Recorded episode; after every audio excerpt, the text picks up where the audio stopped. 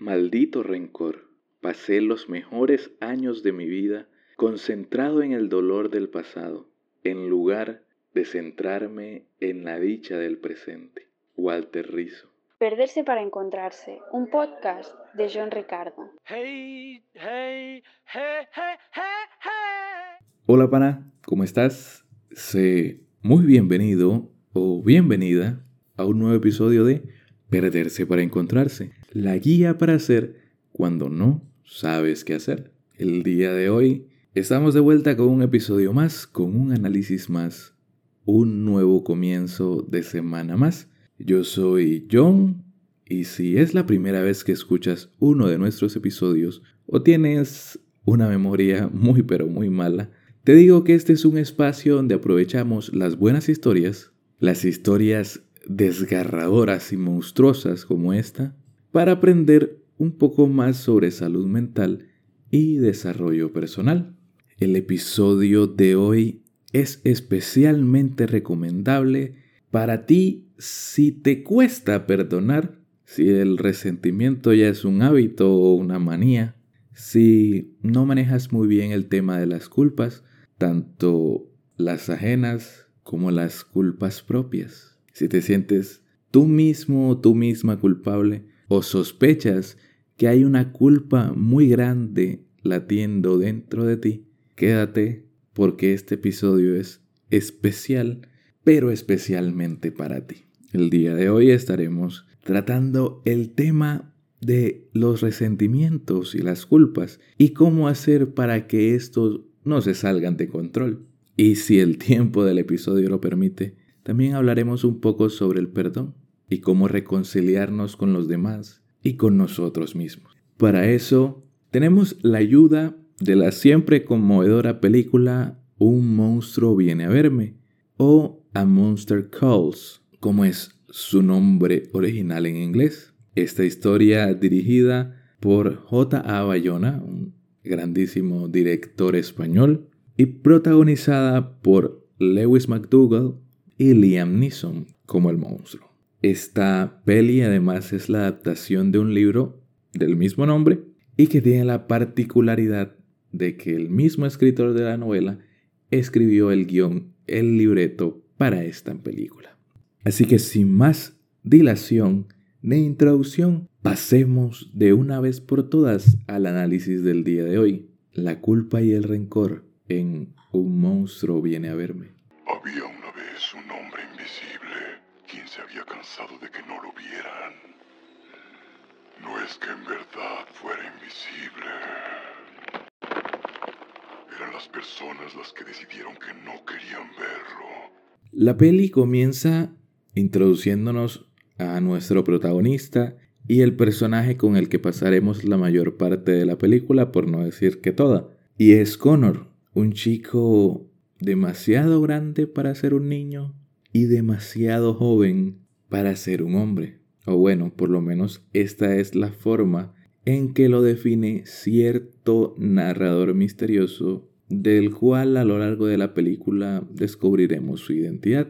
Y pues en lo primero que vemos a este niño llamado Connor es teniendo una pesadilla. Una pesadilla que se presentará una y otra vez a lo largo de la película, pero de forma muy, pero que muy fugaz, sin que nos enteremos del todo de qué se trata. Y es pues para darle más efecto al giro final de la película, pero también mostrándonos cómo es un miedo, una emoción, una preocupación que Connor trata de reprimir con todas sus fuerzas, de esconder en lo más profundo de su ser. También vemos, ya llegada la mañana, que Connor es un chico muy independiente, que cocina, que hace los quehaceres de la casa e incluso antes de irse a la escuela pone la ropa en la lavadora. Y también vemos su amor por el arte, especialmente por el dibujo y la pintura. Y no hay que ser un genio para notar esto, pues toda su habitación denota creatividad. Pero también vemos algo curioso y raro y también muy sospechoso y es que por alguna razón su madre, aunque estaba en casa, no pudo levantarse de la cama, ni siquiera para despedirse de Connor antes de irse a la escuela. Y pues ya en esta escuela, muy pero que muy británica, vemos que Connor no la pasa muy bien, que digamos. Y aquí nos enteramos de otros dos detalles.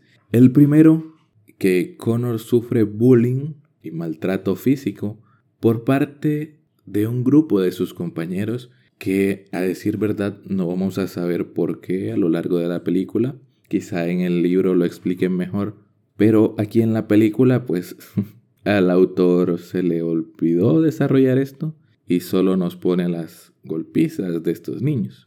Pero bueno, aun con desarrollo de personaje o no, es un hecho triste, lamentable y muy, muy doloroso. Y también por medio de las burlas de estos chicos, nos enteramos que la madre de Connor no se levanta de la cama, no porque no quiera o porque sea una floja, sino porque está enferma, enferma de cáncer. Y estos chicos, estos crueles chicos, se burlan de eso. Ya con esta sombría y simple introducción, vemos que es un chico que tiene que cargar con muchas cosas. Y si nos ponemos a pensar un poco, incluso antes de que la película nos empiece a dar respuestas, nos damos cuenta que falta el padre de Connor, que además también parece ser un chico muy solitario y muchos otros pesos más que la película en este momento no nos dice directamente y algunos otros los vamos a ir descubriendo a lo largo del filme como la tortuosa o friccionada relación con su abuela y algunas cosas más. Pero ya viendo esto, sabemos que es un chico que tiene que soportar demasiado dolor, una cantidad de dolor tan grande que sería difícil de cargar incluso para un adulto. Y por eso Connor es el candidato perfecto para tener una vida de resentimiento, no solo hacia esos chicos que lo maltratan, o a su padre que lo descuida, o a alguien en particular que sí también, sino que con la vida misma, con toda la existencia. Porque en situaciones como la de Connor, que tiene un familiar, y peor aún su madre, en estado terminal, el dolor y los cuestionamientos te llevan a tener odio y resentimiento incluso con la vida misma, con esta vida que se hace tan injusta que es muy difícil encontrar, aunque sea una pequeña razón por la que valga la pena. Connor es el candidato perfecto para odiar toda la existencia, para estar resentido con toda la humanidad, porque cuando tienes resentimiento por la vida, que es algo abstracto, que es una palabra que utilizamos, entre muchas otras cosas, para denominar a las circunstancias que nos rodean o incluso al propio azar, a la mala suerte de caer en las probabilidades de perder a tu madre a temprana edad. Como todo esto son conceptos abstractos cuando estamos resentidos con el universo entero, por así decirlo. Solo nos queda odiar a la humanidad y esto queda pues bastante claro, aunque de forma muy sutil, y es una escena que aplaudo porque parece incluso aislada, pero que es pieza clave para entender el resto de la película. Y es esa escena donde Connor y su madre están viendo la película de King Kong, pero la primera entrega, esa que está a blanco y negro, ya en esta escena del clímax final, donde Kong sube a lo alto del edificio, no sé si, no sé si es el Empire State o si todavía no se había construido. No sé, no soy muy fan de King Kong, pero sé que se sube al edificio más alto de Nueva York con la chica que, si como yo, cuando eras joven viste la película, la que te tocó, a mí me tocó la de los 2000, la de Peter Jackson, si como yo querías que la chica se quedara con King Kong, empieza a preocuparte, viejo. Pero a lo que iba antes de irme por las ramas y distraerme, es que Connor llega a una conclusión bastante rápido. Y es que es injusto lo que le está pasando al monstruo y en eso concuerdo. Pero también dice que no debería dejarse atrapar por los tontos humanos, ya que él podría aplastarlos y acabar con todos. Y peor aún, es algo que él debería haber hecho. Y parece un comentario inocente y hasta lógico porque quizá tú también hayas pensado lo mismo en una de estas películas donde al prota o a la prota los joden toda la película durante toda su vida y al final está este final bonito de que hay que perdonar a esa persona que te hizo la vida lo más imposible posible, valga la redundancia, porque es lo correcto, porque es lo que hay que hacer. Y quizá, como yo en algunas ocasiones, estos finales te dejen insatisfecho, porque sí, muchos son malos. Y llegamos a pensar igual que Connor, que la venganza hubiera sido la opción más lógica y correcta. Pero como esta no es una película de Quentin Tarantino y este es un podcast sobre el perdón y dejar las culpas, esa no es una respuesta válida. Y tampoco va a ser la respuesta más válida y sensata en tu vida, sino que va a ser una señal alarmante y preocupante de que los niveles de resentimiento en tu organismo, en tu alma, están llegando a cantidades peligrosas que pueden llegar a causarte enfermedades muy peligrosas. No me refiero al cáncer, sé que mucho se habla de que el resentimiento da cáncer o gastritis o muchas otras enfermedades, pero no me voy a meter en esa cuestión porque primero, no es mi especialidad, segundo, no me importa tanto y tercero, ya hay muchos videos y podcasts hablando de eso. Pero me refiero más a enfermedades del alma, de la mente. Si estás resentido con todo el universo, solo te queda ver la vida de forma gris y triste. La desesperanza será tu pan de cada día. Y si ocupas todas tus energías odiando y alimentando tu rencor, no te va a quedar espacio para todas esas emociones bellas que da la vida. Y después de todo este desfile de sufrimiento, llega el primer encuentro con el monstruo. La primera noche en que Connor y el monstruo se encuentran, el monstruo le avisa que le contará tres historias, pero que en total deben haber cuatro, y por lo tanto al final Connor deberá contarle una cuarta historia. Y esa historia no debe ser otra que su verdad, esa verdad que está escondida en lo más profundo de su ser. Connor se despierta, racionaliza un poco y piensa, oye, esto fue una pesadilla y vive pues otro habitual día gris y lúgubre de su vida.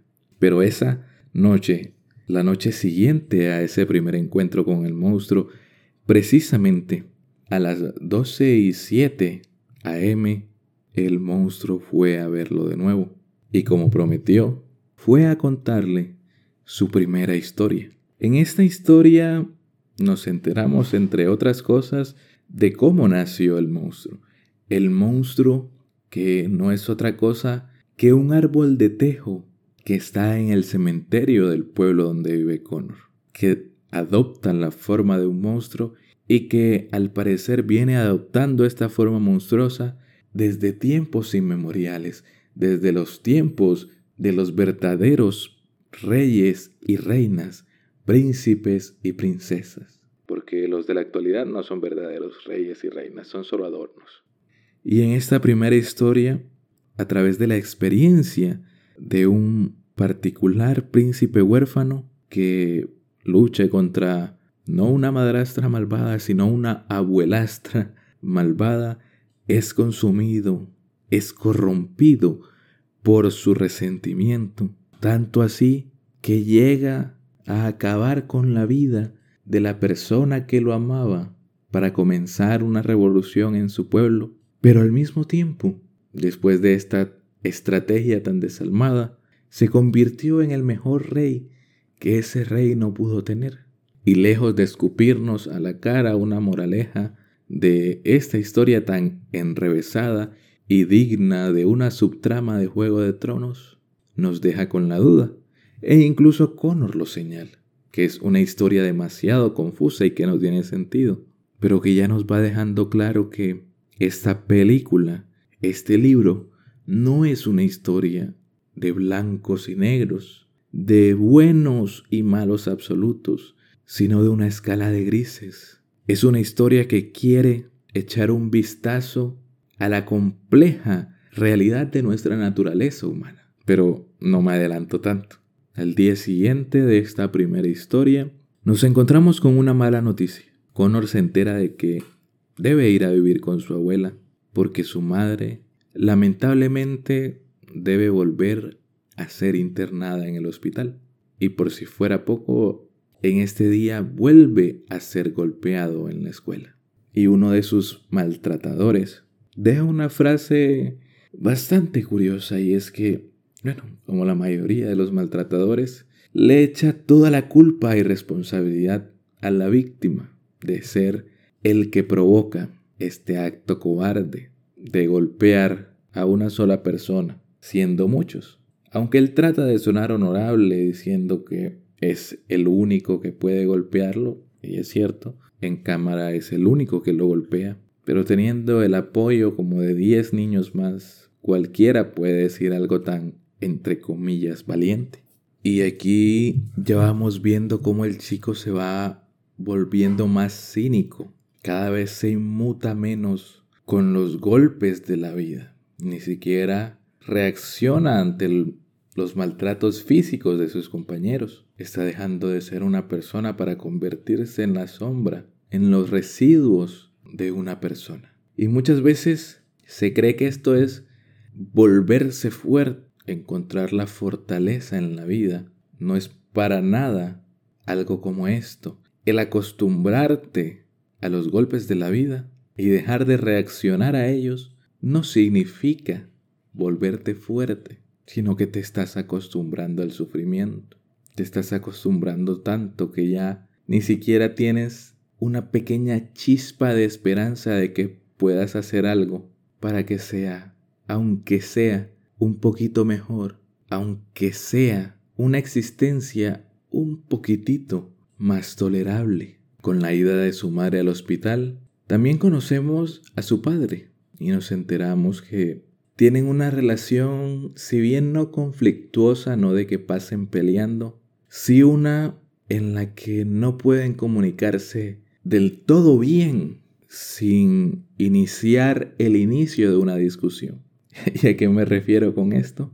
Es que Connor y su padre a lo largo de la película no es que discutan mucho, sino que se dan cuenta de que está por iniciar una discusión y frenan en seco. Ninguno de los dos piensan de que sea siquiera necesario una discusión. Ya están tan resignados a no poder comunicarse el uno con el otro, que ni siquiera una discusión parece valer la pena. En estos breves minutos que Connor y su padre comparten, nos enteramos que el hombre vive al otro lado del océano, o sea, en Estados Unidos, o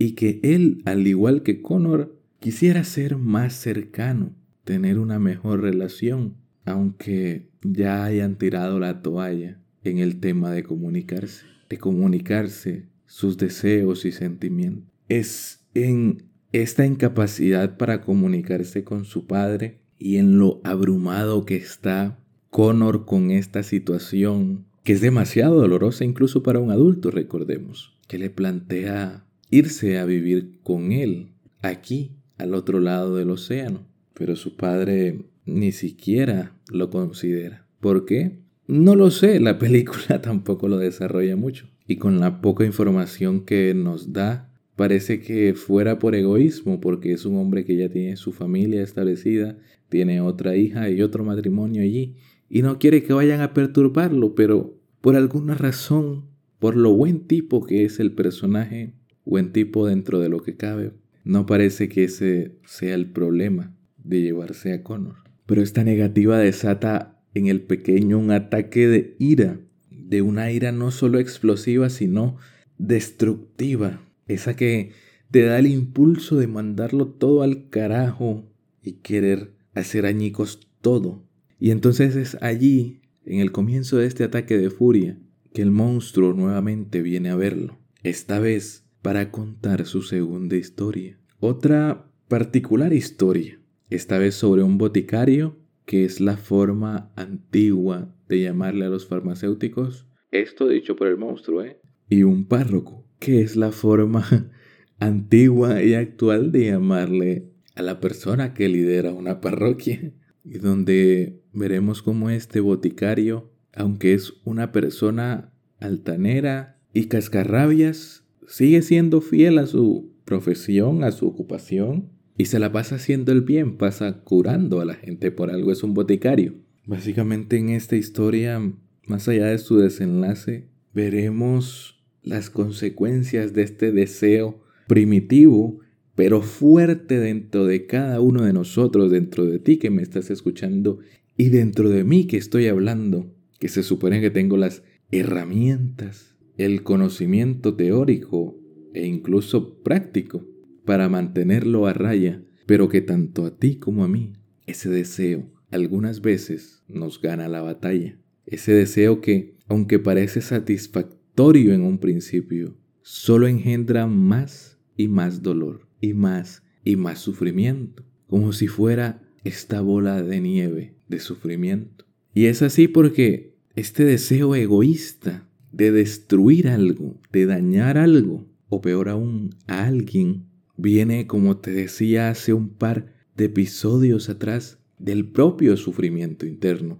Me siento tan mal. El sufrimiento que está dentro de mí es tan grande, tan insoportable, que creo que dañando al otro se lo estoy transfiriendo. Pero no es así. Solo lo estoy multiplicando. Hago que le duela a la otra persona. Y al mismo tiempo. Hago que el dolor dentro de mí se intensifique todavía más. Y esto lo vemos perfectamente cuando Connor sale de su fantasía, porque en el mundo real vemos que Connor no estaba destruyendo la parroquia de este párroco con moral cuestionable, porque ese es el otro personaje, también es un párroco con moral cuestionable, sino que está destruyendo, aparentemente sin darse cuenta, todos los recuerdos y cosas preciadas de su abuela. Y es por primera vez en la película donde vemos a esta mujer fuerte e imponente que, diablos, es Sigourney Weaver.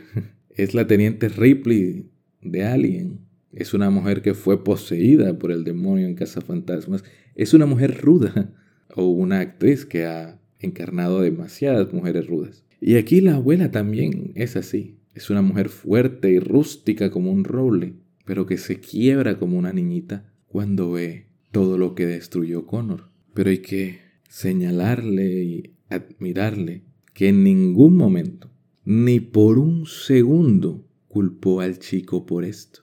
Asumió su dolor y su tristeza y se hizo responsable de ella. ¿Cómo? Viviéndola, como procesándola, como haciéndole su duelo y dejándola ir, sin necesidad de buscar culpables, sin necesidad de desahogarse dañina y paradójicamente destructivamente con el niño. Pero bueno, ya es una abuela, ya ha aprendido suficientes lecciones de la vida como para llevar las cosas un poco mejor. Porque recordemos que ella también es alguien que está sufriendo en demasía. Pues es una madre que está viendo perecer lenta y paulatinamente a su hija. Y si los hijos nos sentimos adoloridos y desamparados con la pérdida prematura de alguno de nuestros progenitores, de alguno de nuestros padres. Créeme que en el hecho antinatural de un padre que está viendo partir a uno de sus hijos puede ser incluso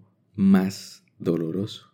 En medio de estos eventos desgarradores, el monstruo, que como te dije es un árbol, un árbol de tejo, nos menciona que tiene elementos curativos, que él puede curar, pero señala y deja claro, aunque Connor no quiere escucharlo, que él solo cura a quien pueda ser curado. Y quédate con ese dato, porque cuando llega la tercera historia, que llega después de muchos días más. No es que en tres días le contó las tres historias, sino que cada historia llegó en el momento que más lo necesitaba. Y esta historia llega cuando la salud de la madre empeora y con la frustración y el sufrimiento acumulado que esto genera, Connor decide enfrentar de una vez por todas a su bully, a su maltratador. Pero curiosa y paradójicamente lo hace el día en que éste declara que nunca más volverá a golpearlo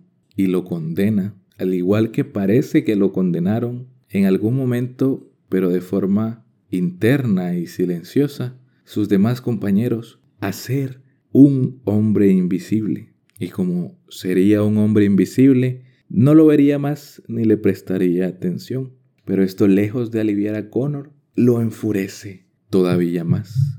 Y empieza a golpear al chico que lo golpeó tantas veces, pero de una manera desbocada, iracunda, casi animal, tanto así que lo manda directo al hospital. Pero esta reacción es algo que parece darle sentido a la frase del muchacho al principio de la película, de que era Connor quien provocaba las golpizas. Y aunque no quiero justificar este tipo de conductas aberrantes y desagradables, tiene un punto de razón, por lo menos en la narrativa de la película, porque, como te dije en el episodio de Kung Fu Panda 2, si no mal recuerdo, nadie puede lastimarte, nadie puede hacerte daño, sino que te recuerdan un dolor que ya tienes, una herida que está abierta en tu ser. Y a Connor le afecta tanto esto del hombre invisible porque así se siente. Un ser insignificante que la vida no se cansa de masacrar y que al mismo tiempo es un fantasma de bajo perfil que nadie voltea a ver. En cierto punto él provocaba esto para que lo notara alguien y también porque cuando estamos tan desbordados, tan ahogados en el odio, la culpa y el resentimiento, no podemos provocar otra cosa, porque no podemos expresar algo más que no sea negativo, porque la felicidad, las emociones positivas, los actos de bondad parecen más ficción que una realidad. Y curiosamente, esta tercera historia también iba de esto, y era la más corta. Era la historia de un hombre invisible que estaba harto de que nadie lo notara. Lastimosamente, su madre no responde a ningún tratamiento, ni siquiera al tratamiento con árbol de tejo que como nos anunció el monstruo era un elemento, un agente curativo, pero no reaccionó positivamente a esto. Y ella trata de despedirse de Connor, aunque éste no quiera y le dice que está bien si no quiere hacerlo. Y también lo libera de cargas o de culpas póstumas por si éste no regresa, por si fallece antes de que su hijo la vuelva a ver. Lo libera de cualquier remordimiento futuro, de no haberse despedido como Dios manda de su madre, porque es una culpa que llega inevitablemente. Por más rencor que le tengas a esa persona, es una culpa que va a llegar a tocarte la puerta, sí o sí. Por más daño que te haya hecho esa persona, por más que esté justificado y merecido tu odio hacia esa persona, incluso si es alguno de tus padres o algún familiar, por más que no merezca ni un poquito tu perdón o tu consideración, es una culpa que va a llegar a tocarte la puerta si no te despides no es una posibilidad, es un hecho. Pero Connor no lo sabe y huye del hospital, sale corriendo, corre y corre hasta llegar a ese cementerio que podía ver desde la ventana de su habitación. Ese donde hay una pequeña capilla y justo enfrente de la capilla un árbol de tejo. Ese mismo árbol que es ese monstruo que viene a verlo la mayoría de las noches y alguna que otra mañana. Connor va a buscar al monstruo para pedirle explicaciones y este le deja bien en claro que él no vino a salvar a su madre. Por eso el tratamiento con el árbol de tejo no funcionó, porque él no vino a salvar a su madre, vino a salvar al mismo Connor. Y aunque éste lucha y cuestiona y debate, ya no puede hacerse nada, pues es el momento de la cuarta historia. Y recordemos que la cuarta historia es la verdad de Connor. Y la verdad de Connor es una verdad amarga, es una pesadilla. Esa pesadilla que veíamos a fogonazos a lo largo de la película de Connor perdiendo literalmente a su madre en el fondo de un abismo. Ahora la vemos con lujo de detalles. Pero no basta solo con verla, no solo basta con ver esta escena, sino con entenderla, analizarla, sanarla.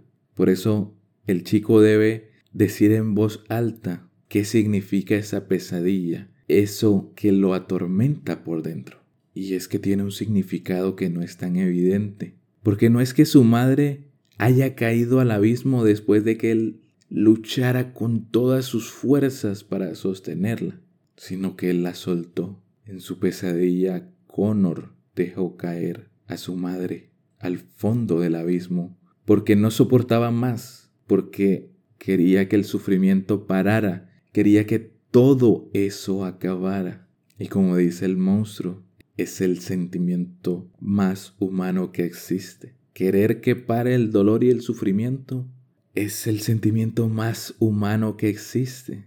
Y es el sentimiento que mal llevado nos ha conducido a la mayoría de nuestros males. Desde querer tanto que pare el sufrimiento que inventamos cosas que nos distraen, que incluso nos atontan para no prestarle atención a los sentimientos incómodos que hay dentro de nosotros, a crear conductas destructivas para que nuestra mente esté ocupada en algo más que ese sufrimiento que sabemos que no podemos manejar, que nos mete en relaciones que pueden costarnos incluso la vida, porque nos hemos rendido en ese desafío llamado vivir nuestra vida y tomar nuestras propias decisiones, porque haciéndolo de ese modo duele más. Entonces mejor dejarle esa carga a alguien más, aunque esa persona no valga la pena, aunque esa persona me maltrate, aunque esa persona me minimice me utilice, se aproveche de mí. Es por este sentimiento tan humano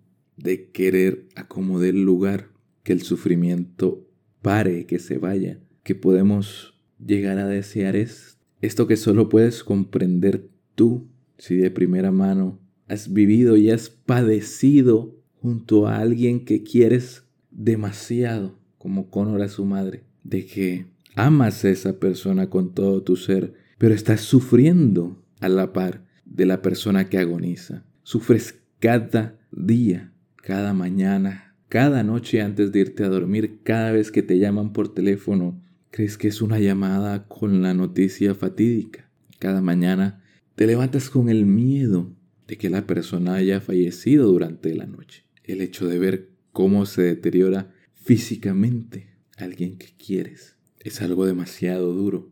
Y si tú como yo lo has vivido de primera mano, vas a entender al chico perfectamente. Y también como yo en su momento, te habrás sentido como la peor porquería del mundo por llegar a pensar esto por lo menos un segundo. Y por eso Connor dice textualmente que si suelta a su madre en esta ilusión, en este sueño del abismo, ella morirá.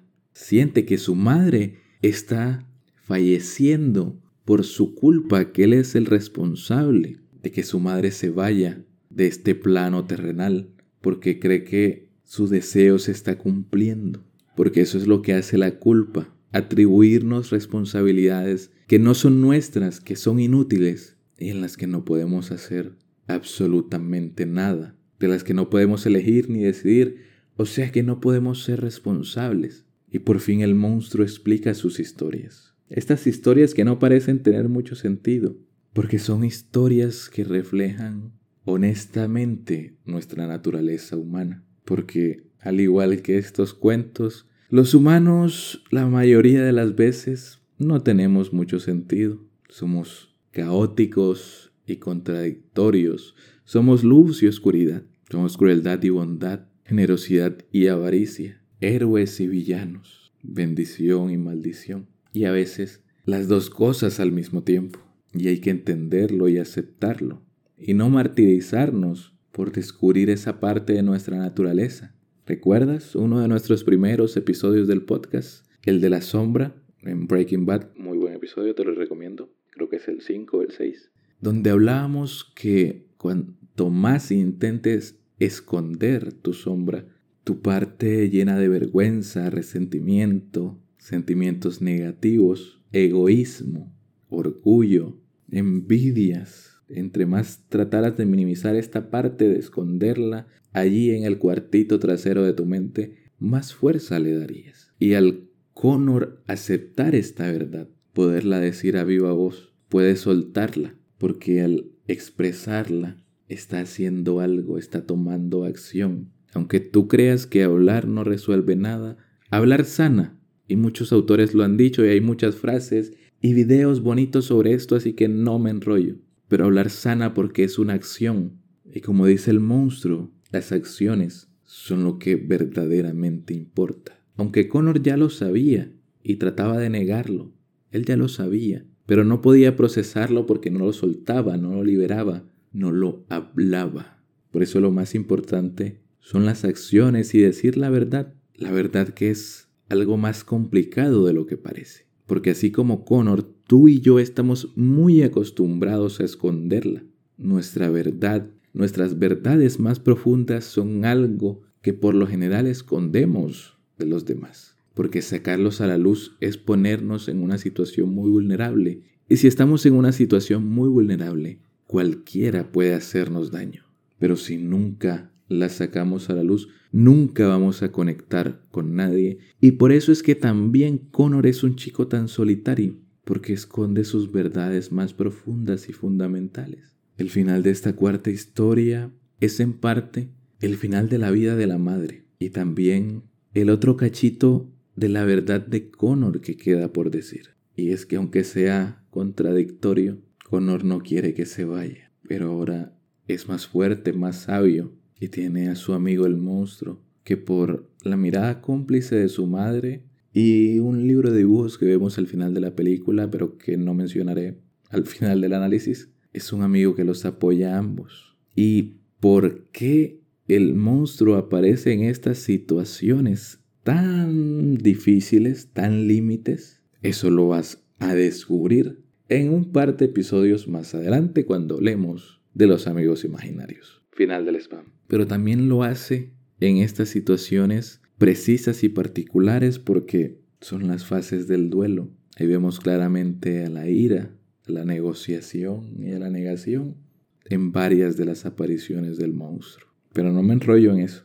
Ese día, o esa madrugada, mejor dicho, a las 12.07, Connor le da el último abrazo a su madre y finalmente puede dejarla ir pero no lo hubiera podido hacer tan pacífica y tranquilamente si no se hubiera quitado esa carga de dolor tan grande que tenía en sus hombros, de culpas, de resentimiento con el universo entero. Un resentimiento tan grande, tan profundo y tan arraigado que lo iba a llevar por el sendero que alcanzó a vislumbrar, a probar, el sendero de la destrucción, de esa destrucción que parece justificada pero que es destrucción al fin y al cabo, como el utilizar la violencia, el mandar a un chico al hospital porque dejó que su ira se apoderara de él. Lo más curioso de la ira, el resentimiento y las culpas es que están muy relacionadas con sentir que tienes la razón, que estás haciendo o tomando la decisión más lógica, cuando en realidad es una tontería porque parece que eres un tonto si perdonas a alguien que te hizo daño e incluso especialmente a esa persona que nunca va a pedirte disculpas. Y es lo que pasa por lo general. Las personas que más daño te hacen se olvidan de eso y nunca te van a pedir una disculpa porque no les afectan lo más mínimo a sus vidas. Pero como dicen por allí, el dolor es de quien lo siente y el que lo siente es el que tiene que hacer algo al respecto. Pero entonces te sientes un estúpido o una estúpida por andar perdonando a alguien que no se lo merece, a alguien que no vale la pena. Y tú no vas a hacer una estupidez tan grande como eso, pero en realidad estás cometiendo la tontería más grande del mundo porque te estás convirtiendo en cómplice de aquel que te hizo daño, perpetuando, manteniendo ese rencor. Es como si estuvieras repitiendo y multiplicando el daño que te hicieron porque nunca lo dejas irse, nunca le pones punto y final, porque el rencor, la venganza, es como intentar lanzarle un carbón ardiendo a la persona que te hizo daño. Pero para lanzarlo primero tienes que agarrarlo y te vas a quemar tú primero.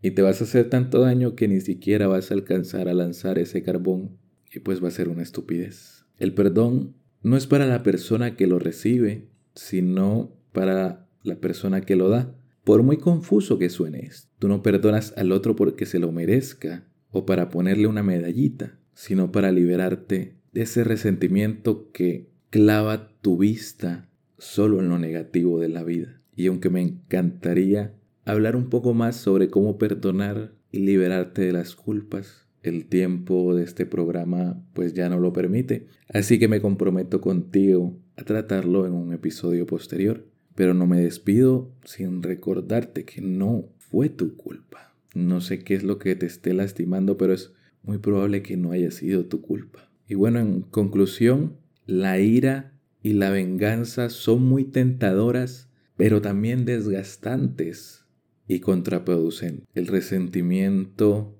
parece un tesoro, pero es como guardar en un cofre lujoso un montón de basura.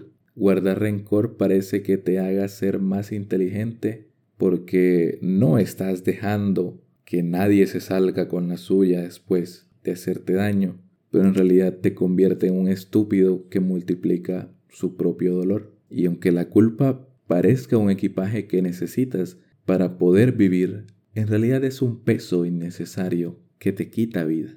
Así que perdona y perdónate, aunque sea un poquito. Y bueno, hasta aquí el episodio del día de hoy, hasta aquí el episodio número 46 de Perderse para encontrarse, la guía para hacer cuando no sabes qué hacer. Te recuerdo que yo he sido John y ha sido un placer para mí grabar, editar y procesar este episodio para ti. No me siento para nada culpable de poner este episodio en todas las plataformas de podcast. Si quieres apoyar nuestro proyecto, nuestro contenido, puedes seguirnos en redes sociales como arroba perderse punto para encontrarse. Y también calificando el podcast aquí mismo en Spotify con 5 estrellas. Si estás escuchando desde YouTube, suscribiéndote en el botoncito rojo de ahí abajo es gratis, no te cobran un solo peso. Y si además le picas al dibujito de la campanita que está al lado, YouTube siempre te estará avisando cada que subamos nuevo contenido. Si quieres sugerirme cualquier tema, regañarme, decirme que faltó algo, si tienes alguna pregunta o duda, o si quieres unirte al club de los buenos días, ya somos varios los que nos damos los buenos días todas las mañanas, puedes hacerlo nuevamente a través del Instagram oficial del podcast y el correo oficial del podcast que ambos están en la descripción. Sin nada más que agregar, te mando un monstruoso abrazo y si no nos volvemos a ver, buenos días, buenas tardes y buenas noches.